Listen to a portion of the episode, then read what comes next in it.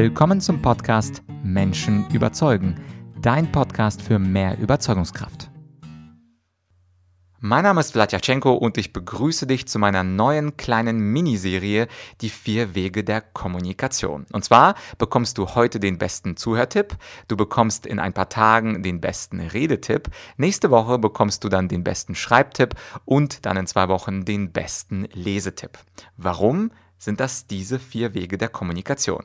Vielleicht hast du ja meinen TED Talk zum Thema die zehn Stufen des Zuhörens schon gehört. Falls nicht, das ist die Podcast Folge 97 und dort unterscheide ich eben diese vier Wege der Kommunikation. Zum einen können wir mündlich kommunizieren, wenn wir also die Information senden mündlich, dann ist es Reden und wenn wir die mündliche Information empfangen, dann ist es Zuhören. Das ist also die mündliche Ebene der Kommunikation und dann gibt es noch die schriftliche Ebene der Kommunikation und da können wir auch wiederum wiederum einmal senden, Informationen senden. Das ist dann schreiben, wenn wir schriftliche Informationen senden, zum Beispiel eine Mail. Und wenn wir schriftliche Informationen empfangen, dann ist es natürlich das Lesen. Und daraus ergibt sich so eine kleine Kommunikationsmatrix, reden, zuhören, schreiben und lesen. Und heute möchte ich mal mit dem Thema Zuhören starten, diese Miniserie, und dir den besten Zuhörtipp geben. Und Anlass für diese kleine Miniserie, ich habe es doch tatsächlich nach vier Monaten endlich geschafft, meine Kommunikation Masterclass fertigzustellen herzustellen und zu veröffentlichen. Das ist ein neuer Online-Kurs mit insgesamt über 100 Kommunikationstipps. Da gebe ich also ganz viele Tipps zum Thema Reden, zum Thema Zuhören, zum Thema Schreiben und zum Thema Lesen. Natürlich hängt das mit Kommunikation und Rhetorik im engeren Sinne zusammen und endlich ist das Ding online. Falls du dich für den gesamten Kurs interessierst, du findest diesen Online-Kurs mit fast 5 Stunden Content auf 100 Tipps und 100 als Zahl 100tipps.argumentorik.com. Aber jetzt komme ich zu dem besten Zuhörtipp. Was ist das? Wenn du Menschen zuhörst, was ist das Beste, was du tun kannst? Und zwar egal, ob du zuhörst live oder ob du zuhörst bei einem Zoom oder Teams Call oder ob du zuhörst am Telefon. Mein bester Zuhörtipp für dich ist Spannung. Das ist, mach dir richtig Notizen, während der andere zu dir spricht. Das heißt also, der andere spricht und parallel dazu notierst du dir das, was er sagt. Und hier könnte man denken, warum ist das der beste Tipp? Also leicht formuliert könnte man sagen, doppelt hält besser. Das heißt also, wenn du es hörst und dann auch niederschreibst, dann kannst du den anderen besser verstehen. Zudem gibt es noch einen psychologischen Vorteil, wenn du mitschreibst, und zwar es schmeichelnd deinem Redenden wie kaum etwas anderes in der Welt. Das heißt, das, was er dir sagt, ist so wichtig oder hältst du für so wichtig, dass du sogar einen Stift und Papier vorbereitet hast und seine Gedanken mitschreibst. Mm, das ist so angenehm, das fühlt sich richtig gut an für den anderen, wenn du mitschreibst zu dem, was er sagt. Und das Interessante, und das ist quasi mein Bonustipp zum Thema richtig zuhören, hören, ist parallel zu dem, wenn du schreibst, wenn du mitschreibst, kannst du natürlich auch Symbole benutzen. Die einfachsten Symbole sind beispielsweise Ausrufezeichen und Fragezeichen. Also ein Ausrufezeichen mache ich zum Beispiel bei wichtigen Telefonaten immer dann, wenn dem anderen etwas besonders wichtig ist, damit ich wirklich nach dem Telefonat, was ja manchmal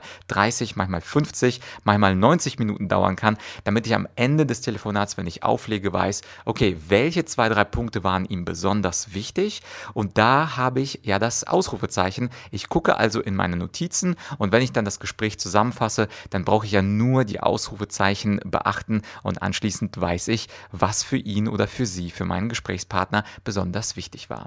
Und das zweite Symbol, das könnte zum Beispiel das Fragezeichen sein und das Fragezeichen bezieht sich natürlich darauf, wo muss ich nochmal nachhaken. Also ich tue es ja immer so, dass ich den anderen nicht unterbreche. Das siehst du auch an meinen Interviews. Es kommt sehr, sehr selten vor, dass ich in Interviewfolgen meinen Gast unterbreche oder meine Gästin unterbreche, sondern ich lasse die Leute aussprechen. Das ist mein Stil des Interviews.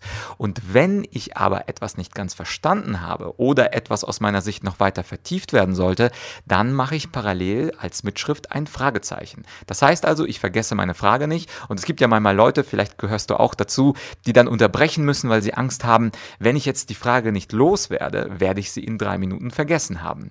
Nachteil bei dieser Methode ist, du unterbrichst den anderen und störst ihn in seinem Redefluss und das ist natürlich für den anderen schlecht. Möglicherweise verliert er den Faden und dann wirst du aus ihm nicht das herausbekommen, was du eigentlich herausbekommen wolltest. Und das wäre doch schade. Und deswegen lasse ich und lässt du hoffentlich auch in Zukunft deinen Kommunikationspartner komplett aussprechen. Und wenn er etwas unklar formuliert hat, dann packst du das Ausrufezeichen hinter eine Aussage und anschließend fragst du, wenn er dann fertig ist, fragst du dann nochmal nach, was er mit diesem Wort oder mit dieser Aussage denn genau meinte. Und wenn du das ein bisschen genauer wissen willst, also Stichwort Psychologie, Kommunikationspsychologie, so hat dieses Mitschreiben tatsächlich auch einen wissenschaftlichen Hintergrund und das hat zu tun mit der sogenannten Perceptional Disfluency. Ein kompliziertes Wort, Perceptional Disfluency, was übersetzt oder frei übersetzt einfach nur heißt, dass du bei der Wahrnehmung eine gewisse Barriere baust und dadurch das Gesagte besser nachvollziehen kannst. Ich erkläre das vielleicht mit etwas anderen Worten. Stell dir vor, du hörst jemandem zu und dann gehst du einfach nach Hause. Zum Beispiel, du bist ein Student oder ein Azubi und du hörst irgendjemandem zu oder du bist in einer Vorlesung und dein großer Chef hat zum Beispiel irgendeine Tagung einberufen. Du hörst einfach nur zu und dann nach 15 Minuten, nachdem der Chef gesprochen hat, gehst du einfach weg. Wie viel davon hast du behalten? Naja, ich sag mal, wahrscheinlich hast du so 10 bis 15 Prozent von dem behalten, was der Chef gesagt hat. Wenn du aber mitschreibst, dann zwingst du dein Gehirn dazu, das Gesagte in eigenen Worten verkürzt noch einmal für dich selbst zusammenzufassen. Und das ist diese Disfluency, also es unterbricht unterbricht deinen Fluss, weil du ja das Gesagte von ihm in eigenen Worten zusammenfassen musst. Und das bedeutet eine extra Anstrengung für dein Gehirn. Und jetzt kommt das Gute, wenn dein Gehirn sich extra anstrengen muss, das vom Chef oder vom Professor oder vom Kollegen Gesagte nochmal in eigenen Worten kurz zusammenzufassen, dann beschäftigt sich das Gehirn intensiver damit und womit sich das Gehirn intensiver beschäftigt, kann sich das Gehirn auch besser merken. Und das nennt man dann in der Wissenschaft zugegeben etwas komplizierter kompliziert Perceptional Disfluency.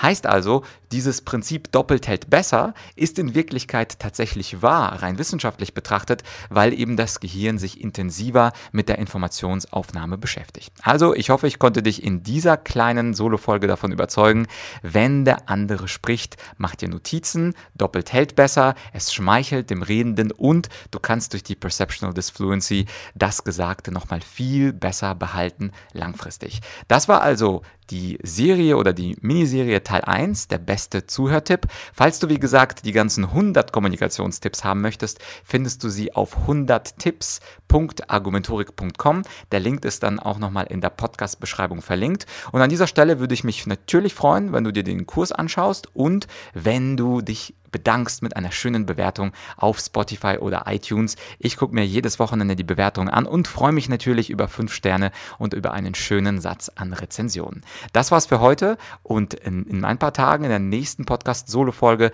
kommt dann Teil 2 der Miniserie. Dann kommt der beste Redetipp. Bis bald, dein